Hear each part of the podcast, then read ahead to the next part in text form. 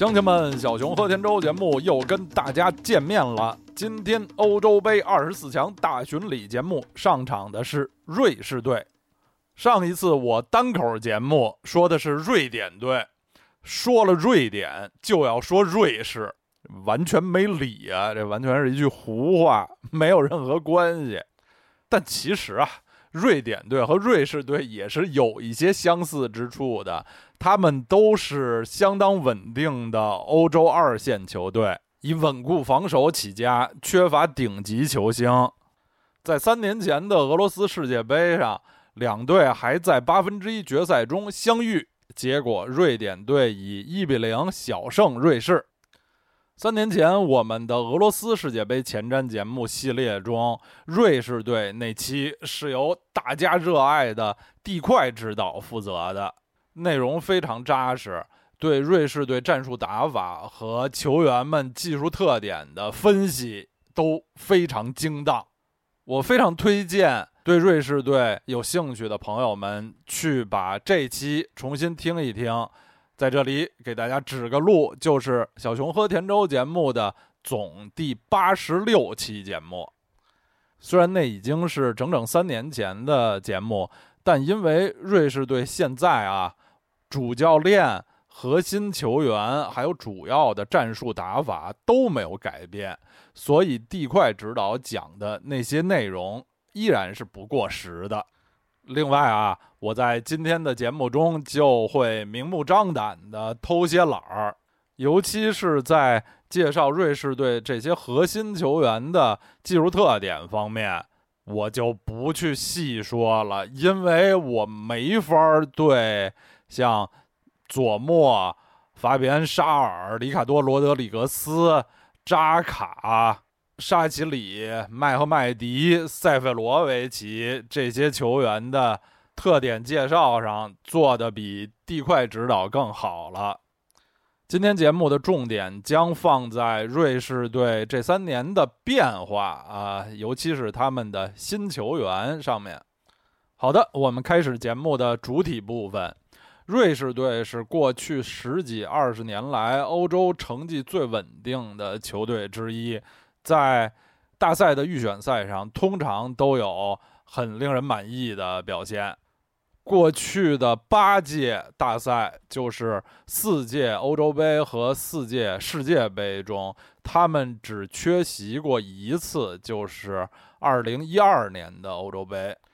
另外七届大赛都打入了正赛。相比之下，瑞士队在世界杯上的成绩要更好一些。过去四届世界杯，他们都参加了，其中三次小组出线，打进十六强，包括上届一八年俄罗斯世界杯，他们在一个相当艰难的小组，同组有巴西、塞尔维亚、哥斯达黎加，但他们还是排在小组第二，顺利出线。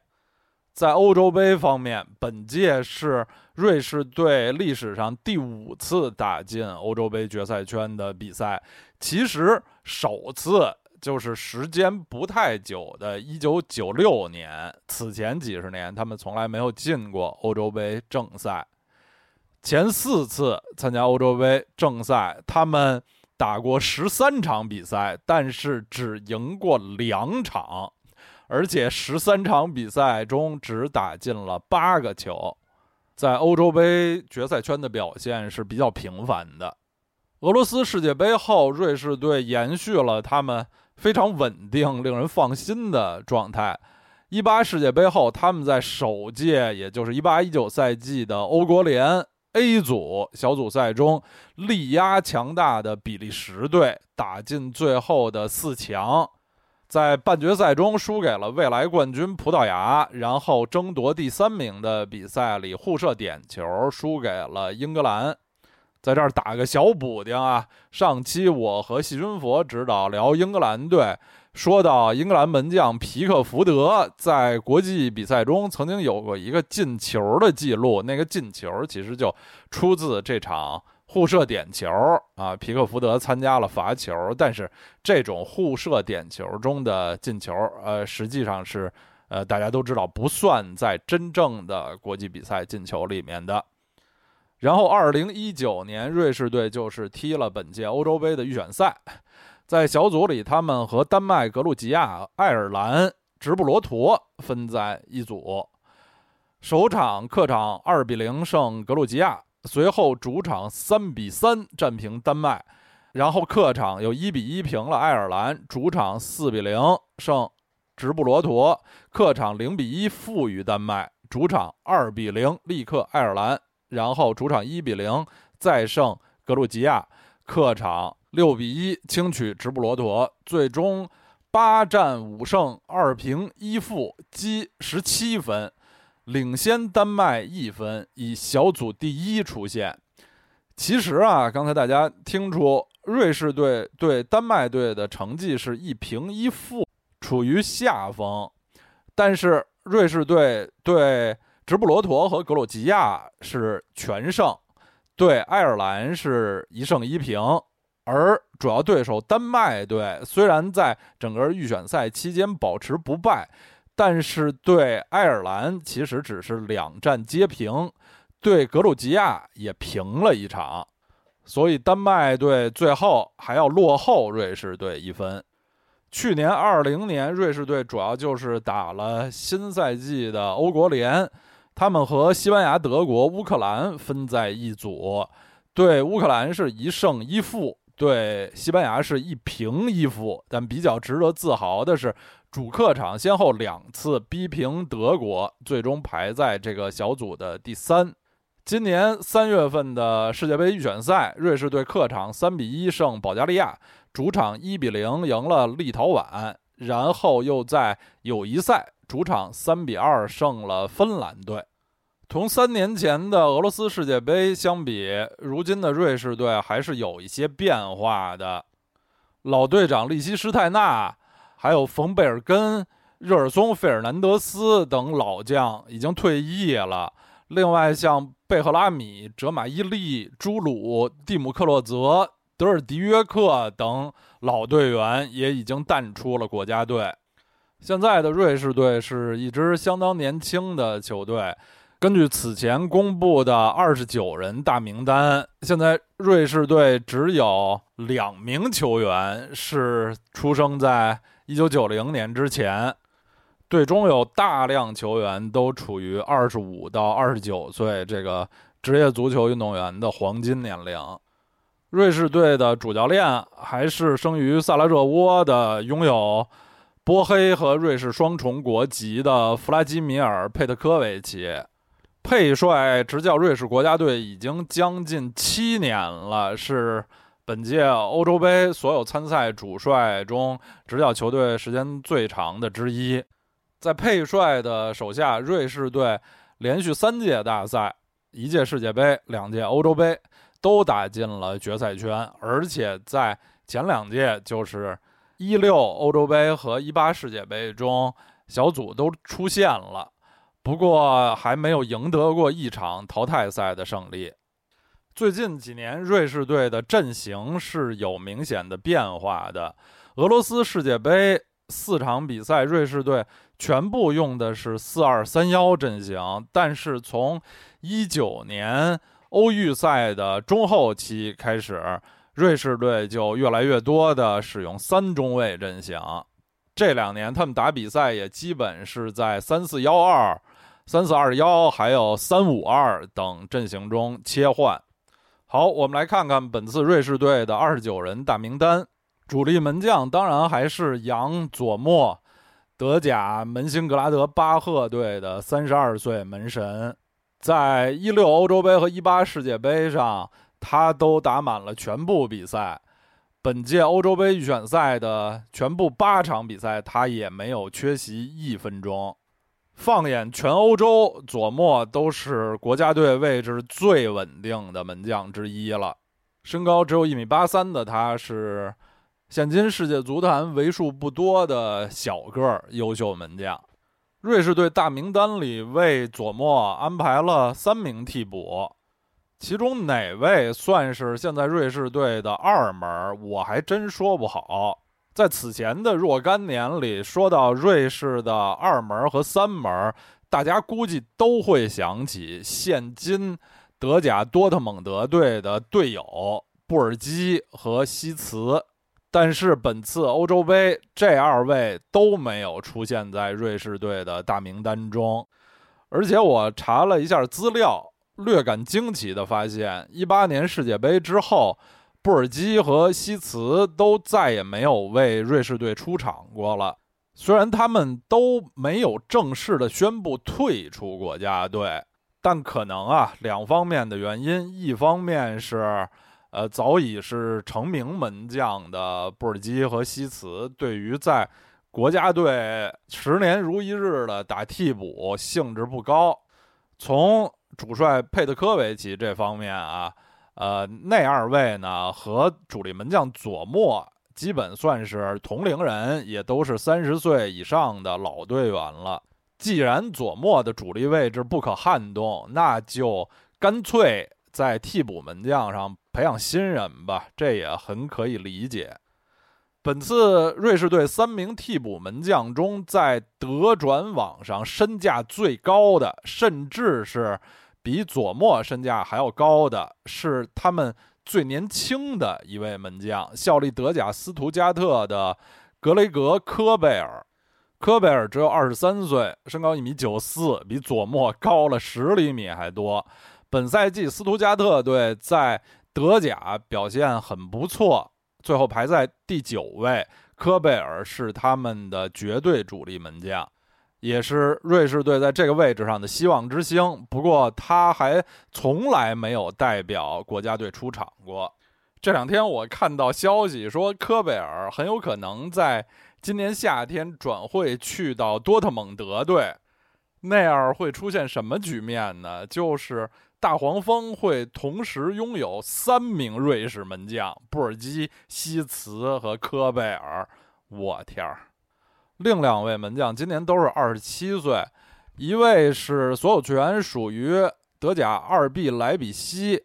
本赛季以及下个赛季都会租借在荷兰 PSV 埃因霍温队的黑人门将伊冯姆沃格。姆沃格生于喀麦隆，拥有瑞士和喀麦隆的双重国籍，身高一米八九，代表瑞士队出场过三次。他也是俄罗斯世界杯瑞士队的第三门将。而尤纳斯·奥姆林是一名白人门将，身高一米九零，本赛季效力于法国的蒙彼利埃队。来到队中第一个赛季就坐稳了主力。蒙彼利埃本赛季排名法甲的第八，也是法甲的中上游球队。这三名替补门将显然都有一定的实力和特点。因为无论是埃因霍温、蒙彼利埃还是斯图加特，都是在欧洲也拿得出手的球队，但是共同的缺点就是代表国家队国际比赛的经验太缺乏了。他们三个人加起来才为瑞士队出场过五次，其中姆沃格三次，奥姆林两次，而佐莫一个人就有六十次，经验的差距是巨大的。说完门将，看后卫。瑞士队近年来不是改打三中卫阵型了吗？这个也非常适合他们，因为他们有三位很令人放心的中后卫人选。在本届欧洲杯的预选赛，也基本上就是这三大中卫从头打到了底。他们就是英超纽卡斯尔联队的法比安·沙尔，德甲多特蒙德的曼努埃尔·阿坎吉和门兴格拉德巴赫的尼科·埃尔维迪。沙尔二十九岁，阿坎吉二十五岁，埃尔维迪二十四岁，依然算是比较年轻的中卫组合。三个人都参加了俄罗斯世界杯，其中沙尔和阿坎吉是球队的绝对主力，而埃尔维迪那时候还太年轻。没有捞到出场时间。此前经常能在关键大赛为瑞士队进球的老将沙尔，在过去一个赛季饱受伤病困扰，比赛打的并不多。万一他的身体状况不尽人意啊，呃，瑞士队还是需要中卫上的替补。但本次他们带的两名替补中卫都比较年轻，经验不足。都是瑞士国内联赛效力的球员，一位是土耳其后裔伊莱库马特，库马特二十三岁，身高一米八三，效力于巴塞尔。这名中卫据说出球能力不错，头脑也比较冷静，但是身高有些欠缺，代表瑞士队出场过四次。另外一位替补中卫年纪就更小了，是。贝希尔·奥梅拉季奇今年只有十九岁，身高一米八七，效力于瑞士的 FC 苏黎世。奥梅拉季奇虽然年纪小，但是在瑞士联赛也打了两个半赛季的主力了，是瑞士后防未来的一颗希望之星吧。代表国家队出场过三次，不过啊，从照片上看，这真的还是一个。稚气未脱的大孩子呢？这么看来，似乎瑞士对本次替补中卫的力量有所欠缺。但是别担心，他们大名单中五位边后卫里头有好几个人都可以在三中卫体系里面打中卫。首当其冲的就是二罗里卡多·罗德里格斯。虽然今年八月二罗才满二十九岁，但不得不说，最近两年他起码在俱乐部赛事方面已经有点未老先衰的势头。本赛季在意甲都灵，在没有什么伤病的情况下，联赛只有十五次首发，但是在瑞士国家队，二罗的地位还是稳固的。本次欧预赛全部八场比赛都打了，还有。一个进球。近年来，他逐渐在瑞士队新的三中卫体系中开始打中卫。现在的这支瑞士队中，只有三个人以主力身份参加过七年前的巴西世界杯，他们就是阿尔罗、扎卡还有沙奇里了。也可见啊，七年前这仨人是多么年轻。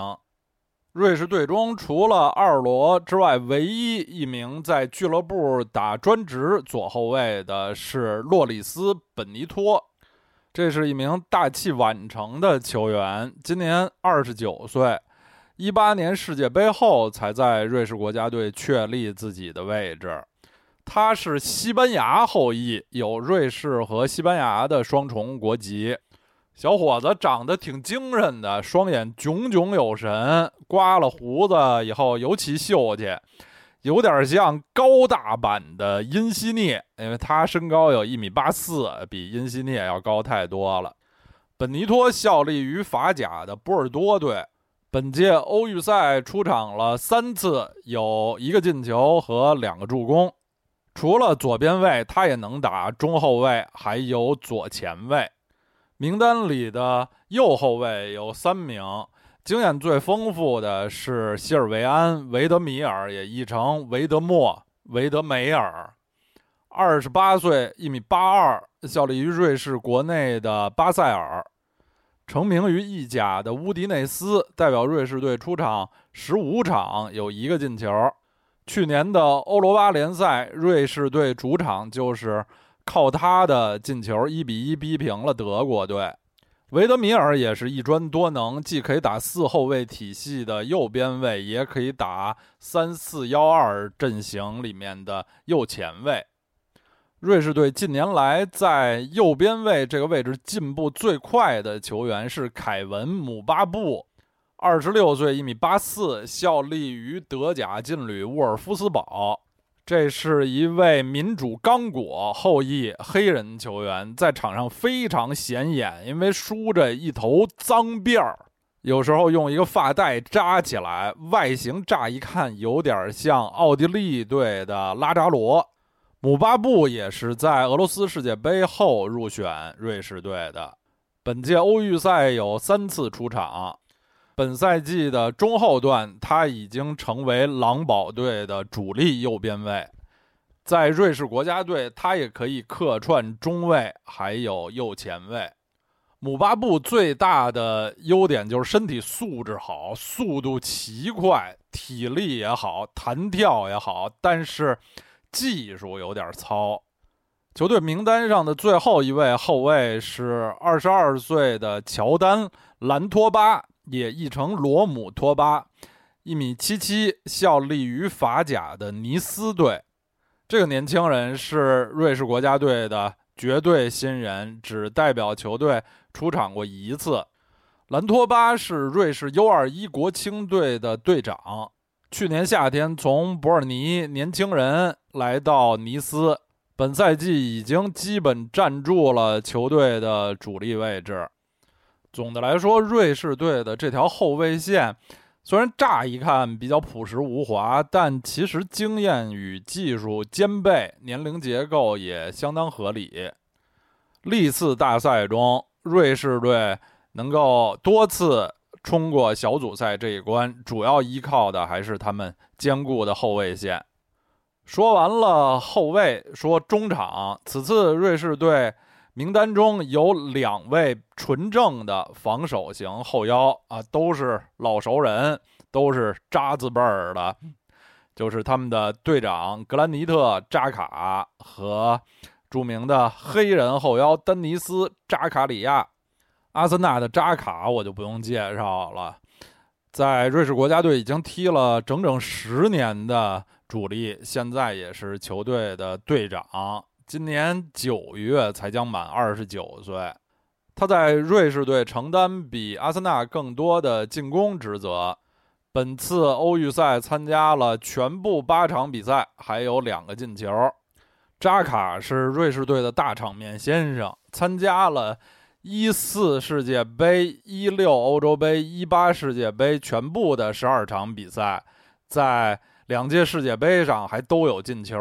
目前代表国家队出场九十二次，进十二球，出场次数是瑞士队现役球员中最多的，排在瑞士队历史的第六位，距离前辈约翰沃热尔只差两场了，在本届欧洲杯就能打破这个记录，上升到国家队历史第五。丹尼斯扎卡里亚，二十四岁，一米九零。效力于瑞士球员最最集中的德甲球队门兴格拉德巴赫，国家队三十一场三球。这是一名非常高大的黑人球员，是刚果民主共和国移民的后裔。上届欧洲杯，扎卡里亚就是作为球队倒数第二年轻的队员，最年轻的是谁？卖个小关子啊，随队出征。但是未能获得出场机会。然后在俄罗斯世界杯，扎卡里亚有过两次替补出场。本届欧洲杯预选赛，他全部八场都打了，其中除了最后一场对直布罗陀的比赛，最后下场休息了半小时之外，打满了每一分钟的比赛，还有两个进球，一次助攻。八场比赛只吃到两张黄牌。作为后腰球员，是一份近乎完美的成绩单去年下半年啊，扎卡里亚因为膝盖受伤休养了一段时间，欧国联什么的都没有打。今年重返国家队啊，今年的瑞士队三场国际比赛他都有出场。我对扎卡里亚最突出的印象就是他那一双其实不算太粗壮的大长腿。在场上就像一把大剪子一样，把球从对方球员脚下给捡走、抢走。现在扎卡里亚和后卫阿肯吉是瑞士国家队在德转网站上身价最高的两名球员，他们俩的身价都是三千万欧元，已经超过了老大哥扎卡、沙基里等等。除了这一黑一白两位扎兄之外，瑞士队还有三名中前卫，其中经验最丰富的是二十九岁的雷莫·弗洛伊勒，效力于意甲亚特兰大队，身高一米八零。弗洛伊勒在亚特兰大已经踢了五个半赛季，呃，亚特兰大也是他在祖国瑞士之外唯一效力过的一家外国球会。最近五年来一直是球队的绝对主力啊，中场无名英雄。我觉得他是意甲赛场上最全面的中前卫之一，球风硬朗，呃，有不知疲倦的奔跑能力，意志顽强，传球组织也不错，尤其是低平球直塞很有一套。在瑞士国家队，他起步比较晚，一七年才首次入选。一八世界杯随队出征俄罗斯，但是没有获得一分钟上场的时间。本届欧洲杯的预选赛，他出场五次，有一个进球。去年欧国联瑞士队客场三比三逼平德国队的那场精彩的比赛中，弗洛伊勒的一个助攻、一个进球，一度帮助球队以二比零领先。那场比赛是他在国家队的代表作。今年的两场世界杯预选赛，他也首发登场。看来在即将开幕的欧洲杯上，他占据中场的一个主力位置是。极有希望的，瑞士队另外的两名中前卫都是黑人球员，一位是德甲法兰克福的吉布里尔·索乌，二十四岁，一米八四，代表国家队出场过十五次，预选赛出场四次，全是作为替补。索乌是一名中场组织者，传导能力要强过拼抢和防守能力，目前有些小伤，正在恢复中。他是塞内加尔后裔，瑞士队的最后一位中前卫，也不是生面孔，他是葡萄牙后裔，埃德米尔森·费尔南德斯，二十五岁，一米九零，效力于德甲的美因茨，代表国家队出场二十一次，有一个进球。费尔南德斯虽然岁数也不算大，但是走过的地方可不少了，已经在英超西汉姆、意甲佛罗伦萨，还有德甲的美因茨都效力过。本赛季他在美因茨状态并不太好，只是球队的轮换球员。在瑞士国家队，呃，近五年他也是中场的主力替补。一八年俄罗斯世界杯，他是因伤没有入选最终名单。本届欧洲杯的预选赛，他踢了四场，还有一个进球。他来自一个足球大家族，有三位表兄都是足球运动员，包括已经退役的前瑞士中场老将热尔松·费尔南德斯，效力过埃弗顿的前葡萄牙国脚曼努埃尔·费尔南德斯。还有效力过桑德兰的前瑞士 U21 青年国脚卡布拉尔。说完了五名中场中路球员，再看看瑞士队的五位中场边路攻击手，其中年龄相对最大的是八月份将满三十岁的斯蒂芬·祖贝尔，效力于德甲的法兰克福。身高一米八二，代表国家队出场三十五次，有七个进球。祖贝尔最近几年在俱乐部的发展不太顺利，在先前的俱乐部霍村、霍芬海姆失去了主力位置。一八一九赛季下半赛季租借到斯图加特，其实表现的还不错啊。一九二零赛季回到霍村儿，又打替补了。本赛季转会到了法兰克福，也依然是球队的替补中场。他因伤错过了一六欧洲杯、一八俄罗斯世界杯，他是球队的主力。给大家留下印象最深的就是首场对强大的巴西队，球队先失球，但是祖贝尔的头球帮助瑞士队一比一带走了一分。本届欧预赛，他因伤只出赛了前两场比赛，但是就还贡献了一个进球和一个助攻。目前，祖贝尔依然是瑞士队这个三四幺二或者三四二幺阵型中场那四个人里左前卫位置非常有利的一位竞争者。同样喜欢在左路活动的是这五名边路攻击手里岁数最小的鲁文。瓦尔加斯，二十二岁，一米七九，效力于德甲奥格斯堡队。瓦尔加斯是加勒比海上的多米尼加共和国移民的后裔，从名字也可以看出，完全是一个呃西班牙语的名字。他是瑞士队俄罗斯世界杯之后涌现出的纯新人。最近两个赛季在德甲也是越踢越好，两个赛季各有六个进球，是奥宝进攻方面的一把利器。瓦尔加斯奔跑速度快，盘带好，底盘低，是德甲赛场上很有拉丁风味儿的一名边锋。弱点就是身体对抗比较吃亏。本届欧预赛，他代表瑞士队出赛三场，有一球一助攻。今年的三场国际比赛，他也都有出场。随队出征欧洲杯，应该是完全不成问题的。瑞士队在边锋这个位置上的最大牌球员是沙奇里，这个我就不用多介绍了。今年十月将满三十岁。效力于英超利物浦国家队，八十九场二十三球。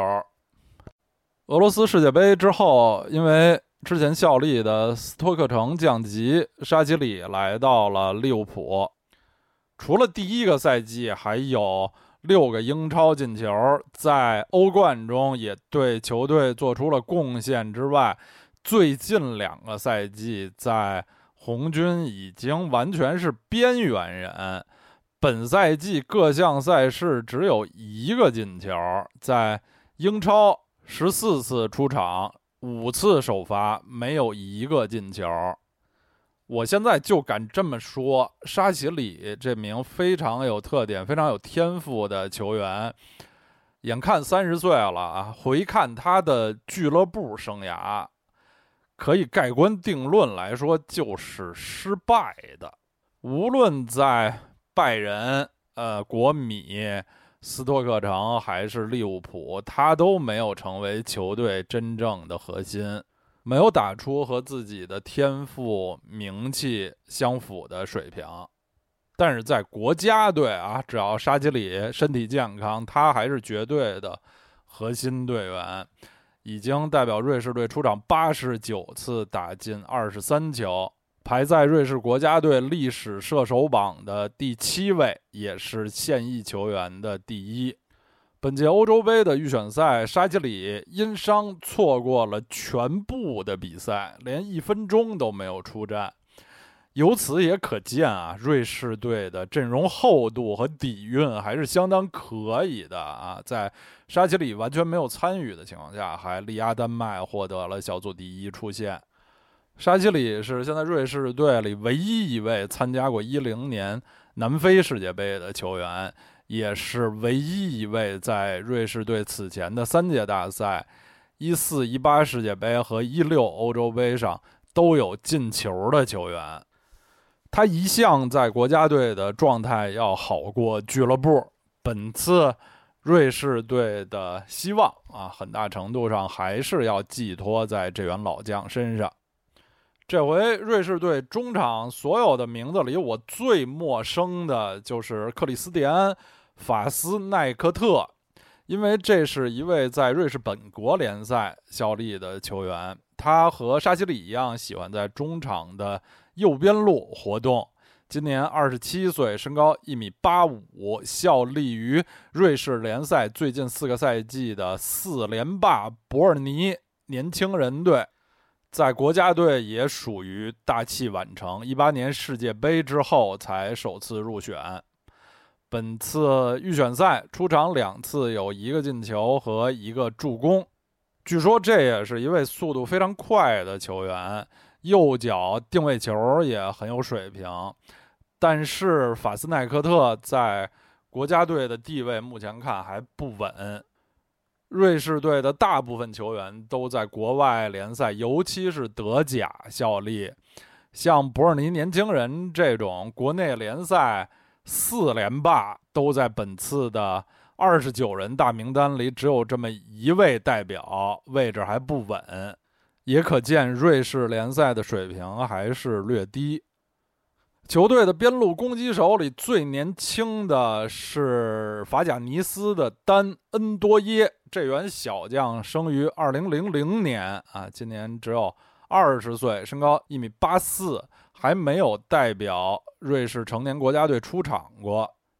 瑞士队有两位在法甲尼斯效力的球员，都是年轻人，一个是刚才介绍过的右后卫兰托巴，一个是这位丹恩多耶。恩多耶是塞内加尔移民后裔，应该是一位黑白混血。本赛季是他登陆五大联赛的第一个赛季。他在尼斯的地位是一名超级替补，首发很少，但是出场机会很多。主要的优势就是速度。本赛季只有一个进球和一次助攻，还是比较稚嫩的。说完了中场，我们来看前锋线。瑞士队本次的五名前锋里有四个都是。此前大家很熟悉的老面孔，首先是善打二前锋的阿德米尔·麦赫麦迪，三十岁，一米八三，效力于德甲的沃尔夫斯堡队，北马其顿裔的球员。本赛季麦和麦迪在狼堡已经沦为了替补，整个赛季都没有一个联赛进球，但是他在国家队的经验还是很宝贵的，他也是这支瑞士队的。元老之一，有七十二场出场和十个进球，在一四世界杯和一六欧洲杯上都有进球。一八年俄罗斯世界杯是因伤缺席。本届欧预赛打了五场比赛，有一个进球和两次助攻。瑞士队应该会在前场还保留这位老将。球队锋线上唯一的新人是。安迪·泽奇里，二十二岁，一米八五，效力于英超布莱顿，还没有代表国家队出场过。泽奇里的首选位置是中锋，也可以打两个边路。这是一名左脚将，科索沃后裔，这和扎卡啊、沙奇里什么的都一样啊，科索沃后裔。去年秋天，泽奇里来到布莱顿。本赛季是海鸥的绝对替补，英超全部九次出场全是替补，进球和助攻数据都为零。从我在英超上对他的观察，还看不出这个小孩有什么了不得的地方。他是瑞士 U21 青年队的主力中锋。最后就要说瑞士队的三位正印中锋，首先还是哈里斯·塞费罗维奇。二十九岁，一米八六，效力于葡萄牙本菲卡国家队，七十三场，二十一个进球。这位波黑后裔的左脚将啊，足球生涯的前半段就是一名流浪者，在二十五岁的时候就已经效力过九支球队了。但是他的这第九支是最成功的。一七年夏天，他来到本菲卡之后，还是。大获成功，一八一九赛季随队获得了联赛冠军，他自己也以二十三球荣膺葡超最佳射手。本赛季呢，他再次迎来爆发，联赛打进了二十二球，是葡超的银靴。其实之前无论是在意甲佛罗伦萨、西甲皇家社会，还是德甲法兰克福的大部分时间，塞弗罗维奇给我的最主要印象就是瞎忙活、进球少、给他人做嫁衣裳。除了在法兰克福的第一个赛季有十个进球，从来没有在顶级联赛进球超过过五个。其实他刚来葡萄牙的时候也并不顺利，但。是一切啊，就都像刚才说的一样，在一八一九赛季就改变了。塞维罗维奇也是出自瑞士足球史上挺有名的一支队伍，就是二零一零年的 U 十七啊世青赛或者说世少赛的冠军队。像他，还有后防线上的二罗，中场的扎卡，都出自那支球队。塞维罗维奇的最大优点就是身体好、体力好，在场上不知疲倦的奔跑，在门前呢也还挺有威胁，头球好。他参加过一四、一六、一八三届大赛，而且都是球队至少半个主力吧。本届欧预赛他因伤只出场了三次，打进一球。今年的三场国家队比赛，塞维罗维奇都打了，而且有两个进球。目前在国家队位置是非常稳固的。我们刚说的塞维罗维奇就是属于成名多年、岁数也不小了，但是这几年在锋线上有点逐渐开窍的球员。下一位呢，和他呀有异曲同工之妙，就是老将马里奥·加夫拉诺维奇，三十一岁，一米七五，效力于克罗地亚的萨格勒布迪纳摩队，国家队二十九场十一球。这位小个子中锋啊，在瑞士国家队可以看出历史上进球效率是很高的啊，二十九场十一球。但是他在大赛上得到的机会很少。他是克罗地亚后裔，有瑞士和克罗地亚的双重国籍。年轻时候曾经在德甲沙尔克待过，但是他的德甲之旅吧非常失败，甚至没有留下过一个联赛进球啊。虽然随队拿到了一零一赛季的德国杯冠军，最近五个赛季加夫拉诺维奇都是克罗地亚联赛冠军的成员啊。一六一七赛季在里耶卡，后四个赛季在萨格勒布迪纳摩。本赛季，加夫拉诺维奇老树开心花，迎来了足球生涯的最大一次爆发。二十七场联赛进了十七个球，这是他职业生涯状态最好的一个赛季，也获得了克罗地亚联赛的银靴奖。他是国家队的老熟人了，一一年就上演了国家队的首秀。我对这球员吧印象特别深，是因为有一个亲身的经历。二零一二年十月，瑞士队有一场比赛是世界杯预选赛，他们主场对挪威，在伯尔尼踢的，最后他们被挪威队一比一逼平。为瑞士队进球的就是当年非常年轻的加夫拉诺维奇。那场比赛的那天啊，我正好在伯尔尼，而且还住在伯尔尼著名的范克多夫球场附近。之前在室内游览的时候，也看见很多瑞士球迷穿着球衣、打着小旗儿什么的，印象非常深。一回想啊，匆匆九年过去，加布拉诺维奇依然是瑞士队的一员。他参加过一八和一四两届世界杯啊，一四年没有出场，呃，一八年才有出场，一六年欧洲杯未能入选。本届欧预赛出场两次，进了一个球。今年瑞士的三场正式比赛，他都有出场。对芬兰的友谊赛还进了一个球。身高只有一米七五的加夫拉诺维奇是典型的小个子中锋，他是门前的机会主义者，控球和盘带的高手。虽然个儿不高，但是弹跳好啊，头球并不吃亏，头球颇能进一些球。缺点就是球风偏软，身体对抗差一些。近年来年龄增大，心态却很好。他在俱乐部和国家队都乐意打替补。本次欧洲杯迎来自己迟到的欧洲杯首秀，我看问题不大。瑞士队的最后一位中锋是布里尔恩博洛，二十四岁，一米八七，效力于德甲门兴格拉德巴赫队。瑞士球员在德国的家呀。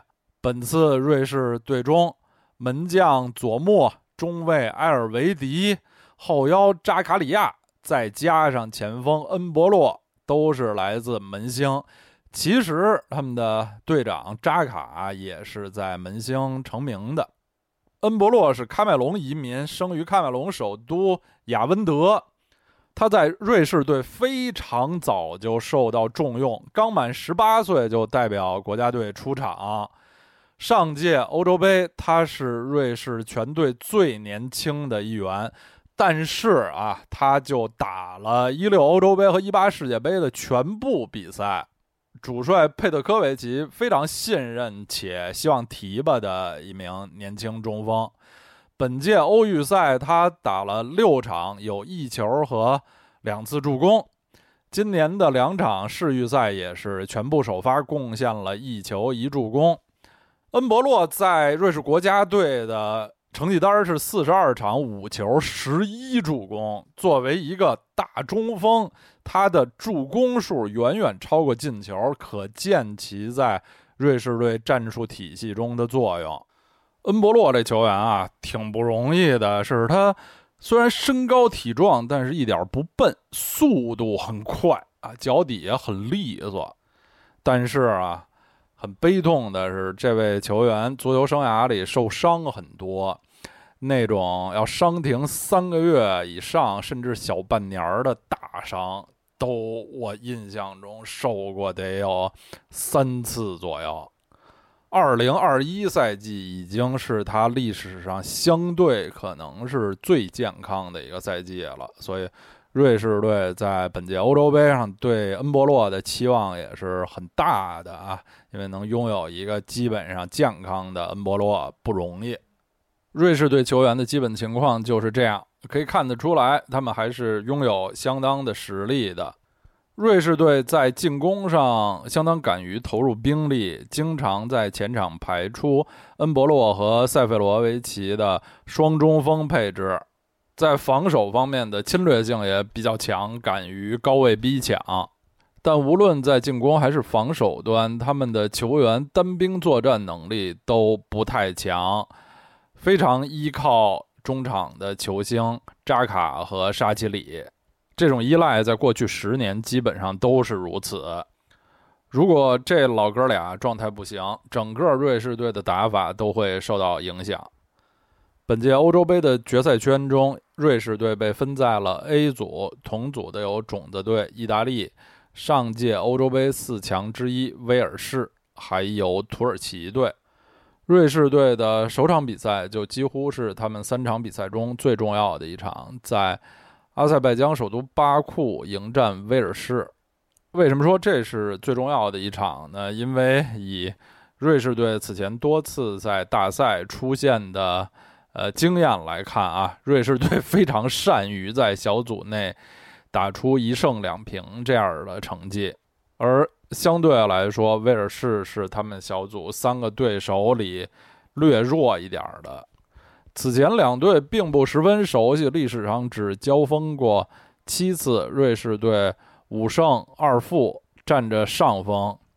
两队之前的两次交手都是在2012年欧洲杯的预选赛中，瑞士队在主场4比1轻取威尔士，而威尔士回到主场呢又2比0回敬了瑞士队。在20一一年的这场比赛中，两名对两支球队都非常重要的球员上演了自己的国家队首秀。他们分别是瑞士队的里卡多·罗德里格斯和威尔士中场乔·艾伦。威尔士队长拉姆塞和瑞士队长扎卡在阿森纳当过三年的队友。而瑞士球星沙奇里是威尔士右后卫小将尼科威廉斯目前在利物浦的队友。瑞士队小组第二轮会来到罗马挑战东道主意大利，两支球队既是邻居，也是国际赛场上的老对手，历史上交锋过五十八次之多。瑞士队的成绩是八胜二十二平二十八负，处于绝对的下风。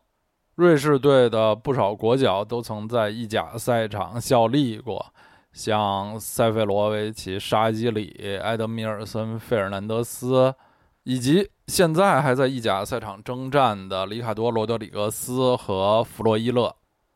与意大利队相遇，瑞士在实力上肯定不是对手，保平争胜就可以了。小组赛的第三场，瑞士队又会来到阿塞拜疆首都巴库。迎战土耳其，两队此前交锋过十五次，瑞士队四胜三平八负，也是处于下风。两队的交战历史和渊源，我在土耳其队的那期节目中已经有过介绍，在此就不细讲了。值得特别提一句的是，前面说过，瑞士队在欧洲杯正赛的历史上只打进过八个球，这八个球是六个人打进的。其中有两位都是瑞士的土耳其裔球员。一九九六年欧洲杯的揭幕战上，瑞士队的图吉尔马兹为球队攻入了参加欧洲杯历史的第一个进球。然后，二零零八年瑞士队本土作战虽然没能获得小组出线，但是球队的球星哈坎亚金独进三球。亚金也是土耳其后裔。最新一期的国际足联世界国家队排名，瑞士队排在第十三位，肯定是低于排第七的意大利，但是也比排第十七的威尔士和第二十九的土耳其要高。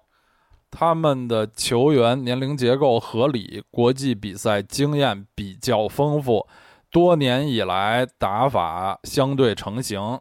在世界大赛上也有丰富的通过第一轮的经验，在本届欧洲杯的第一轮和他们此前参加过的所有大赛一样，瑞士队都是一个不可小觑的对手。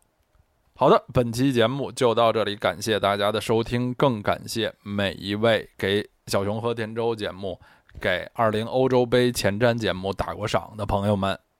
在短时间内输出大量的内容不是容易的事儿，大家的支持令我的内心感到温暖，谢谢。我们下期再见。